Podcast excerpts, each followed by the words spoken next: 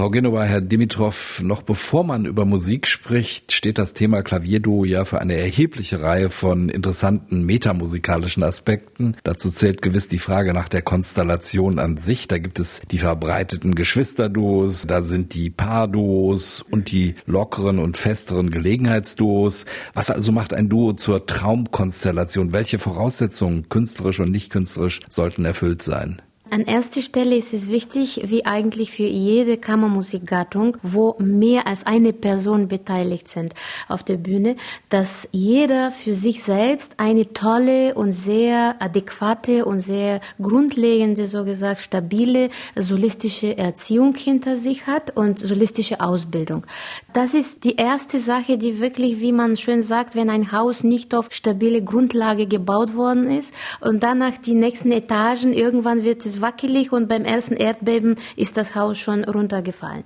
Mit anderen Worten, das ist die erste wichtige Seite. Dann aber kommen wir zu einer unsichtbaren Welt, eine fantastische Welt der geistlichen Beziehung oder Beziehung zwischen zwei Seelen, zwischen zwei Herzen, die dann die größte Aufgabe der Welt, habe ich so das Gefühl, zumindest als Klavierdu-Künstler äußere ich das, die die größte Aufgabe haben, das alles in eine Gestaltung zu bringen, die so wie ein fantastisches Wesen existiert mit vier Händen, zwei Herzen, zwei Köpfe, die aber eigentlich auf der Bühne wie eins klingen soll. Mit den Jahren hat sich auch durch unsere, äh, nicht nur unsere Konzerttätigkeit und Aufnahmetätigkeit, sondern auch unsere äh, Lehrtätigkeit gezeigt, dass Geschwisterduos, wie Sie sagten, oder auch äh, manchmal Paare, das heißt entweder verheiratet oder einfach als Lebenspartnerschaft, überhaupt keine Garantie für ein erfolgreiches Klavier Klavierduo-Spiel darstellen. Es gab sogar Momente, wo man sagte, auch Zwillinge, wir hatten sogar Zwillinge in unserer Klassen, wir haben Zwillinge auch erlebt, der Konzertbühne, bei Wettbewerben, bei anderen Meisterklassen. Man hatte angenommen, Zwillinge, das ist doch die, die am nächsten stehende biologische zumindest Verbindung zwischen zwei Menschen, zwei Seelen. Es funktionierte nicht. Es funktionierte nicht so, wie man sich das äh, vorstellte. Und da sind wir zum Entschluss gekommen, es ist vielmehr wichtiger, diese seelische Verbindung zwischen den zwei Seelen zu finden. Diese, diese äh, Partnerschaft äh, zwischen, diese Harmonie zwischen zwei Seelen. Es könnten zwei absolut unterschiedliche Menschen sein, so wie zum Beispiel bei uns der Fall ist. Nur die Harmonie, diese sogenannte Chemie zwischen den beiden auch stimmen sollte. Also, dass man sozusagen auf der gleichen Wellenlänge sich befindet. Man versteht sich mit halbem Wort, aber nicht, weil man so viele Jahre zusammen ist, sondern von der ersten Sekunde an sozusagen. Und dann arbeitet man einfach an den musikalischen Aspekten, an die, an den Reichtum des äh, Klavierdurchspiels, an die Feinheiten und so weiter. Aber die Grundlage, wie Herr Glicke sagte, ist schon da gegeben. Man versteht sich eben. Man spricht eine eigene Sprache. Wie darf man sich bei einem Klavierduo die Übe- und Erarbeitungsprozesse vorstellen? Arbeitet jeder für sich an den Werken, an der Technik oder sind das von Beginn an gemeinsame Prozesse? Wir zumindest gehen immer so heran an neue Musik und überhaupt an den Werken, die wir zu erarbeiten haben, solistisch an erster Stelle. So sind wir ausgebildet und das brauchen wir unbedingt. Jeder für sich sehr lange. Die längste Zeit unserer Vorbereitung verläuft eigentlich solistisch, weil wir brauchen die Zeit an erster Stelle unsere eigene Ideen, unser eigenes Bild auf die neue Musik zu erarbeiten und die neuen Ideen zu herauszuarbeiten. Und erst dann, wenn wir zu dem Partner sozusagen im Klavierdo etwas zu sagen haben und unsere Idee so klar definiert ist, dass wir sie präsentieren, einem anderen Menschen sozusagen präsentieren, erst dann setzen wir uns zusammen an den beiden Klavieren und fangen mit dem Umtausch ähm, an. Wenn zum Beispiel zwei Ideen irgendwie gegeneinander stehen, dann überlegen wir, was anhand der Musik, des Musik musikalischen Flusses am logischsten, am nächsten zu der Idee des Komponisten nach unserer Auffassung äh, klingen würde. Wenn wir mit einem Werk beginnen, das möchte ich nur ergänzen, dann das geben wir auch unseren Studierenden weiter oder wenn wir einen Meisterkurs, Meisterklasse weltweit hätten, erzählen wir immer wieder die, das ist die absolute Wahrheit, nämlich wir arbeiten im Klavierdu wie ein großes Orchester auch probt. Berühmte Orchester dieser Welt, auf dieser Erde, proben niemals von vorne oder von Anfang an an gleich alle zusammen.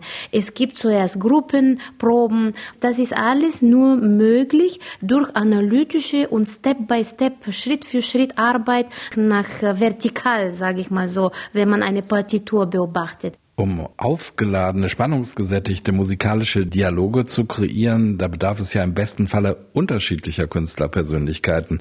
Andererseits, Sie haben es gesagt, sollte unterm Strich Organisches entstehen. Ist das ein Widerspruch?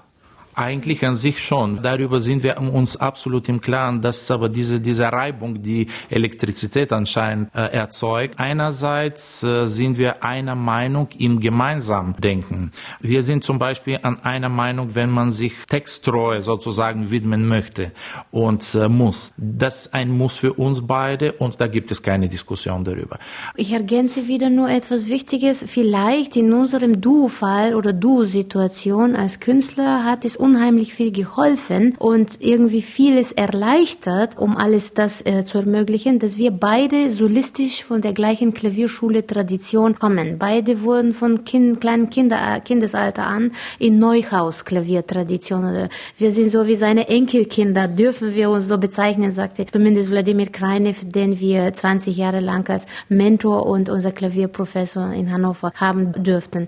In diesem Sinne ist das ein, ein großer Plus, weil die Grundlage, was ich jetzt sagte am Anfang, äh, besteht. Und selbstverständlich gibt es Nuancen, auch sogar in dieser Neuhaus-Tradition. Aber jeder, der Neuhaus als Name kennt und sich bewusst ist, wer Neuhaus war, kann das äh, natürlich nicht nur als russische, auf gar keinen Fall russische Klaviertradition bezeichnen, sondern als Welttradition, weil Neuhaus war zuerst nicht nur russisch, natürlich hatte in seinen Wurzeln viele andere Nationalitäten gemischt, was Familie betrifft und Abstammung. Und das spiegelte sich dann dann weiter auf der Bühne und bei seiner Ausbildungsweise. Äh, man kann ihn wirklich mit einer absolut Berühmtheit, legendäre Persönlichkeit verbinden und nicht nur mit einer Nation verbinden. Sie haben eben angedeutet, Sie lernen jeden Monat neues Repertoire. Nach welchen Kriterien entwickeln Sie denn Ihr Repertoire?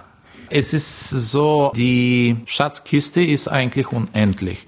Und je mehr man sich vertieft, umso mehr empfindet man äh, Neues heraus.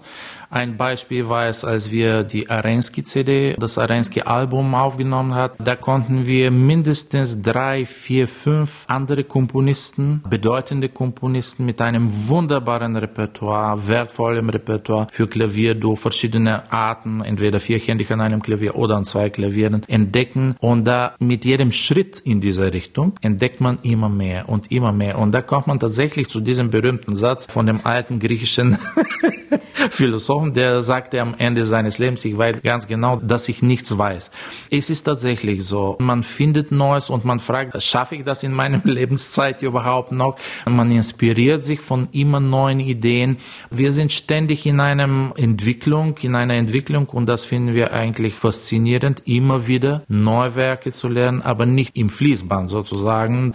Nein, wir vertiefen uns immer wieder in jedem neuen Werk und wir freuen uns drauf, weil jedes neue Werk, jeder neue Takt bringt uns dazu oder ist unser Beitrag zu der Verbreitung des Genre Klavierduo und sein Reichtum. Sie widmen sich regelmäßig auch unbekannten bzw. selten aufgeführten Werken und in diesem Zusammenhang müssen wir natürlich über Ihr aktuelles Album mit Werken von Amy Beach sprechen. Warum gilt es Beach und ihre Musik zu entdecken? Über Amy Beach, äh, das ist eine Freude, jetzt darüber zu reden. Erstmal können wir es immer noch nicht glauben, dass wir es geschafft haben. Das war eine Komponistin, die uns eigentlich seit Jahren beschäftigt. Als wir in Miami den größten Klavierduo-Wettbewerb für Two Pianos äh, Competition gewonnen haben, dann haben wir selbstverständlich damals noch von der Präsidentin des Wettbewerbs, das war Loretta Dranov, als Pianistin, als Präsidentin dieses Wettbewerbs, erzählte sie uns mehrmals tolle Geschichten über Amy Beach, über, nicht nur über ihre Ehe und wie schwierig Amy Beach hatte, als Frau durchzukommen und alle diese Sachen, sondern als Qualität der Musik. Was für tolle Werke existieren, auch für Sänger, auch für andere Gattungen. Und wir waren fasziniert. Und als wir die Suite für zwei Klaviere zufällig so ein bisschen ausprobiert hatten, dachten wir, wow, das muss unbedingt geschehen, dass wir eine Aufnahme machen. Und dann wussten wir aber zu diesem Zeitpunkt noch nicht, ich spreche mindestens 15 Jahren bevor, wir konnten uns niemals vorstellen, dass da so viele Werke doch äh, für einen passend für eine CD existieren. Wir waren fasziniert und wir hatten die große Ehre, dass jetzt von Library of Congress spezielles Notenmaterial, was als Manuskripte nur existierte, durch die Hilfe von dieser tolle Stiftung in Amerika, die Frauenkomponisten immer mehr publiziert, immer mehr der Gesellschaft insgesamt international präsentiert, dass diese Gesellschaft oder Stiftung uns behilflich sein konnte und alle Manuskripte von Amy Beach von äh, der Bibliothek, Kongressbibliothek in Washington, printierte, extra für unser Duo herstellte und wir festgestellt haben, dass dort tatsächlich so viel Material, so viele Werke zum Glück für Klavierduo existieren, die uns fasziniert. Wie kann man Beachs kompositorischen Kosmos stilistisch einordnen? Oh, eine sehr schöne Frage und sehr schwierige Frage, Herr Hofmeister. Äh, sogar wir hatten diese Fragen äh, in uns, als wir diese Musik einstudierten. Selbstverständlich gut Romantik pur, aber nicht nur pur. Das Wort pur ist eigentlich unrichtig. Gleich ergänzt sich weiter. Es geht zu Impressionismus. Es geht auch um Expressionismus. Man hört alles in dieser Musik. Die ganze Welt ist in dieser Musik buchstäblich. Die Tonsprache, die harmonische Sprache, Rhythmen ohne Ende. Man hört sogar das amerikanische in anderem Sinne Jazz-Harmonien sind auch dabei, was uns faszinierte. Es ist eine sehr reiche Musik, stilistisch sehr reich und das war nicht unproblematisch von Anfang an, das alles zu akzeptieren, zu verstehen, den richtigen Weg zu finden. Das, was man von Anfang an bei Amy Beach vom Text her gemerkt hatte, war sie absolute Autodidaktin. Sie hat sich alles selber beigebracht, vom äh, Notentext Schreiben und äh, so weiter, vom Aufbau der Werke auch. Und man hat gleich gemerkt, sie hat sich irgendwie nicht an bestimmten Regeln gehalten. Man konnte von einem Ende des Klaviers zum anderen rüberspringen, innerhalb von ein paar sechzehnten Noten buchstäblich.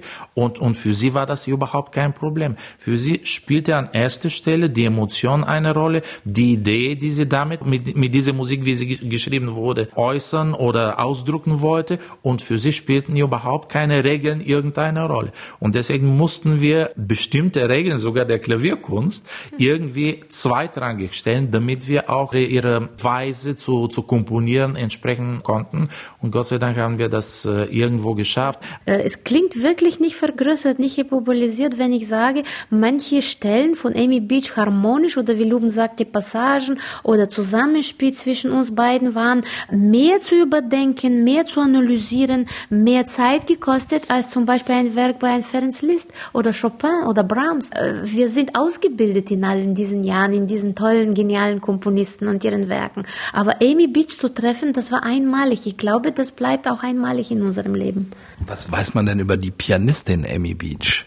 Wir haben nur dank Ihrer Kollegen, Herr Hofmeister, auch gehört, sehr oft auch Bücher ein bisschen gelesen und uns informieren lassen, dass sie brillant gewesen sei. Sie hat auch sehr oft als Klavierduo mit Kollegen zusammengespielt. Sogar die Balkan-Variationen konnten in die Amerikaner schon als Debüt, als Premiere, Weltpremiere, damals konnten sie das erleben. Entweder in Boston oder New York, dass ich jetzt nicht falsche historische Städte nenne, aber das ist eine Tatsache. Und man sagte immer, zumindest in allen Büchern steht, dass sie eine Virtuosin war. Ein, ich will jetzt keine Vergleiche machen, das ist nicht in meinem Stil mit Mozart als Wunderkind und so, nein. Erstmal, weil sie ein Mädchen gewesen ist, dann hatte sie ganz andere familiäre Beziehungen zu den Eltern. Eltern wollten gar nicht, dass sie professionelle Musiker waren. Bei Mozart war Leopold, der Vater, immer dabei. Der erste Manager, erste Agentur, so gesagt. Und hier war der Fall ganz anders. Das, was wir zumindest wissen, war, dass sie brillante Interpretatorin war. Und das merkte man äh, von, von der Art und Weise, wie sie geschrieben hat, ihre Musik. Wie gesagt, wie ich schon vorher ausgeführt hatte, sie kannte keine Grenzen, keine Regeln sozusagen. Und ich kann mir nur vorstellen, dass sie auch äh, bei ihrem eigenen Klavierspiel auf die gleiche Weise auch agiert hatte.